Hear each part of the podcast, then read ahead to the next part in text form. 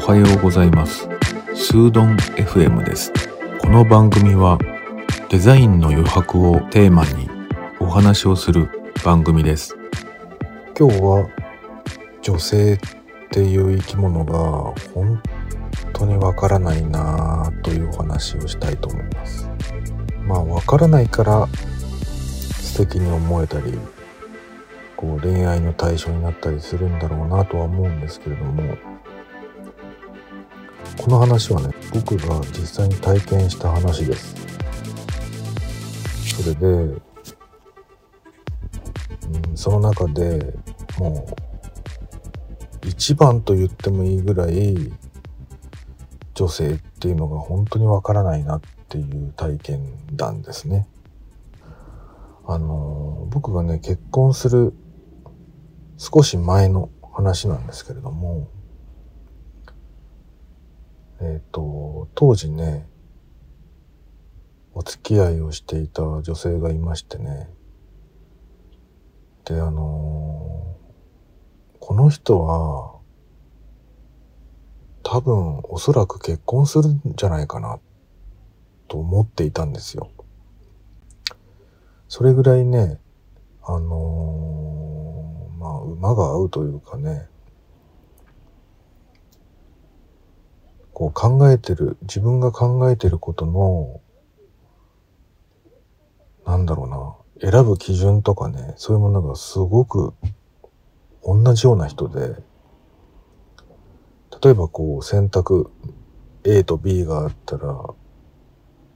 あの、二人とも A になっちゃうとか。もう僕がね、考えてる通りの方に、あの、あちらさんもなってくれるっていう人で、こんなになんかドンピシャな人っていうのがいるんだなっていうふうに思ったんですよね。で、あの、まあ、年齢もね、それなりに近いし、あの、なんでしょう、その、お互いに結婚を多分前提に考える年頃だったと思うんで、まあ、これは結婚が近、早いっていうかね、お付き合いしてから早いんじゃないかなって思えてたんです。それでね、まあ、いつものようにね、あのお仕事を終わってからね、その日もね、あの会おうよっていう感じでね、まあ、あの、盛り上がるときって、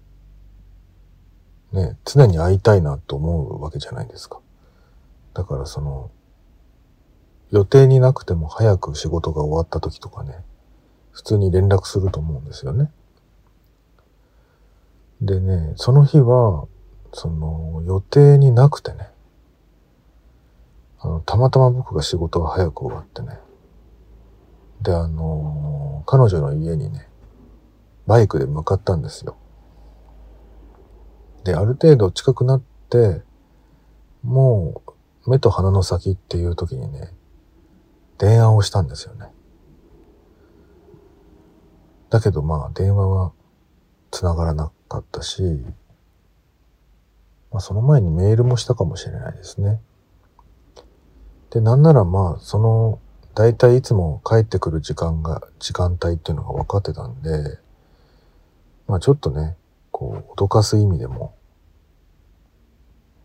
うん、いきなり会いに行ったら楽しいかななんて思ってね、あの、お家の前で、じゃあ待ってようかなと思って、えっ、ー、と、彼女のお家のね、本当にすぐ近くまで行ってバイクを降りてね、あの、何気なくね、その彼女が住んでるマンションのね、部屋をね、見てたんですよ。まあ視界に入っちゃったんですよね。そしたらね、電気がね、ついてるんですよ。あれ？と思って。あ、帰ってんだなと思って、あのー、電話またしてみたんですよ。そしたらね、出ないんですよ。で、まあ、2、3回そういうやりとりをしたら、ちょっとなんかね、胸騒ぎがしてきて、あれれ？と思って。で、それでまあ、何なんだろうなと思って、ピンポンをね、押してみたんですよね。ピンポーンって。そしたらね、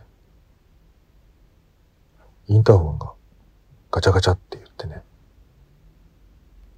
僕の名前呼ぶんですよ。で、ごめんって言うんですよね。ごめんって。あ、どうしたの？みたいな感じでね、返答したんですけど、いるのって言うんですよ。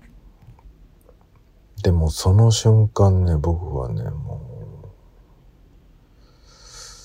う、なんだろうな、もう怒りよりも、残念な気持ちの方が上回っちゃって、もうショックなんですよね。もうなんか、本当に血の気が引いていくっていうかね。でも、その場にいるのもなんかすごく気持ち悪くなっちゃって、吐き気がするっていうかね。もうお気づきだと思うんですけど、彼女はね、浮気をされてたんですよね。僕じゃない人を男の人を自分の家の中にね、入れてたんですよ。で、まあ、それはね、その、僕としても、初めての経験だったし、その、あ、女性は浮気をするんだなと思ってて、まあ、それが本気なのか浮気なのかよくわからないですけども、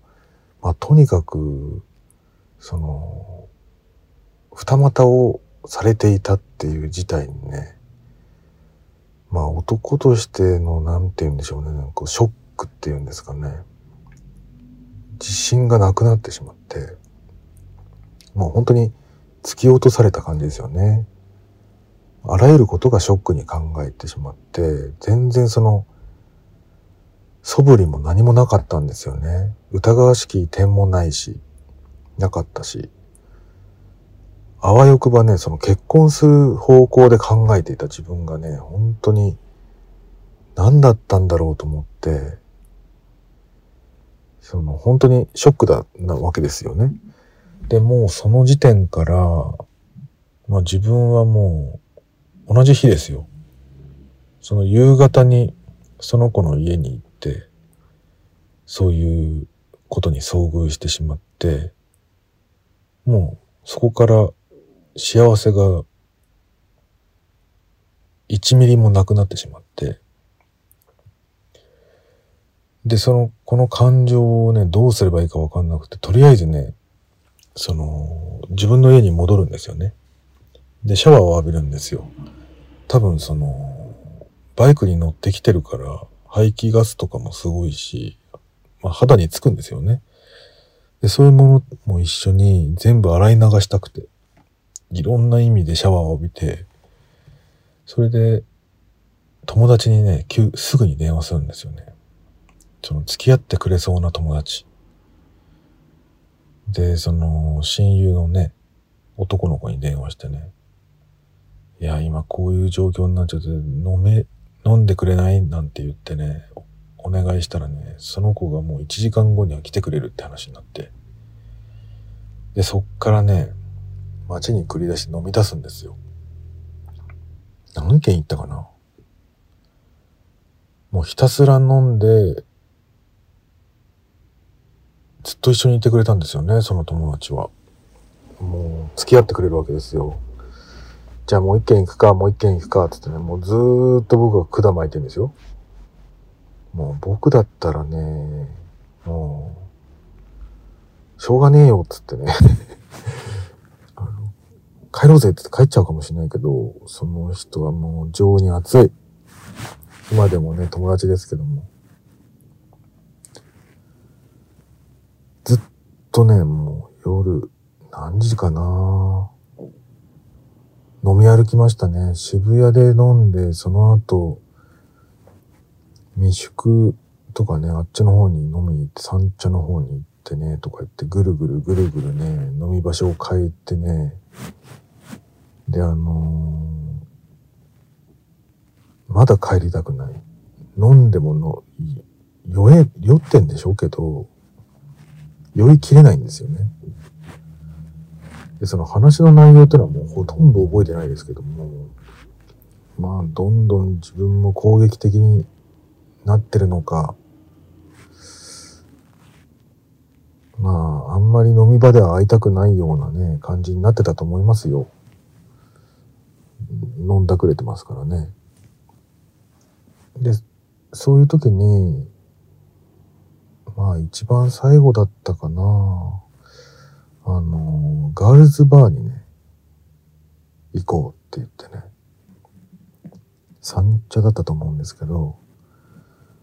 なんか噂で聞いた、あの、イケてるガールズバーみたいなのがその当時あったんで、それを思い出してね、ったことないところだったんですけど、ちょっと二人で行こうぜ、つってね、行ったんですよ。そしたらね、あの、10席ないと思うんだけど、まあ結構ちっちゃいカウンターだけのお店で、で、その、日替わりで、その、マママママさんみたいな人が、あの、曜日ごとに違うっていうのが売りのお店で、その日もね、女性が一人入ってたんですよね。でね、その人のに、こう、何ですか？たしなまれながらね、あの、お話をしてもらったりしながらね、管を巻きながらね、話してたんですよ。でね、よく見るとね、一番奥のね、カウンターのところにね、そのお店のボスみたいな人が座っててね、ずっとノートパソコンやってるんですよ。何をやってんだかわかんないですけど、まあ、多分用心棒的なところもあったんでしょうね。まあその美人なママさんにこう、手をつけられちゃ困るんで、その、非常線を張ってるみたいな感じもあったし、でももうそんなの気にならないぐらい僕らも酔ってたんで、まあぺちゃくちゃね、喋ってたわけですよ。そしたらね、その、帰り際にね、あの、コースターあるじゃないですか。そのコースターに、そのママさんがね、電話番号を書いてね、差し出してくれたんですよ。で、それをまあ見えないように僕はね、ポケットに入れてね、あの、普通にお客さんとして、あの、ごちそうさまでしたって言ってね、帰ったんですよ。これがね、後にも先にもね、こんなことないですよ。もう一回整理すると、ついね、何時間か前に、振られたんですよ。女の人に。しかもその振られ方が最悪じゃないですか。自分の彼女が知らない男を家の中に連れ込んでいるっていう状況で、最後にお別れもできない。そういう状態で、もうさよならをね、宣告されたわけですよ。予期しない。まあ知らなかったら、もしかしたらその、僕が仕事を早く終えてなければ、全く気づかないかったかもしれない。まあそれはそれで怖いわけですけども、そういう状態で同じ一日の中で、荒れ狂った、まあちょっとだらしない感じの僕を見て、あの、僕を好きになってくれる人がいるっていう、なんだこれって思いましたよ。その、何なんでしょうね。人生っていうのは。その、本当にね、その、捨てる神あれば拾う神ありって本当にあるんだなと思って、身をもってね、体験しましたけど、そんなことって多分ないですよね。ちょっと本当にドラマみたい。でね、その後ね、そのお店に行くことはね、なかったんですよ。もう一切行ってないですね。不思議でしょ？不思議なのかな？で、そのお店のママと言われてる女の子、その後ね、お付き合いしましたね。何なんでしょうね、これは。だから人生って、もしかしたらそういうものの連続かもしれないんですけども、なんか不思議な一日のね、体験談でしたね。まあ、あの時一緒に飲んでくれたらね、そのお友達も、にもすごく感謝しなければいけないんですけれども、はい。今日はちょっと、不思議な体験談のお話でした。まあ本当に女の人っていうのは、よくわからない生き物ですよね。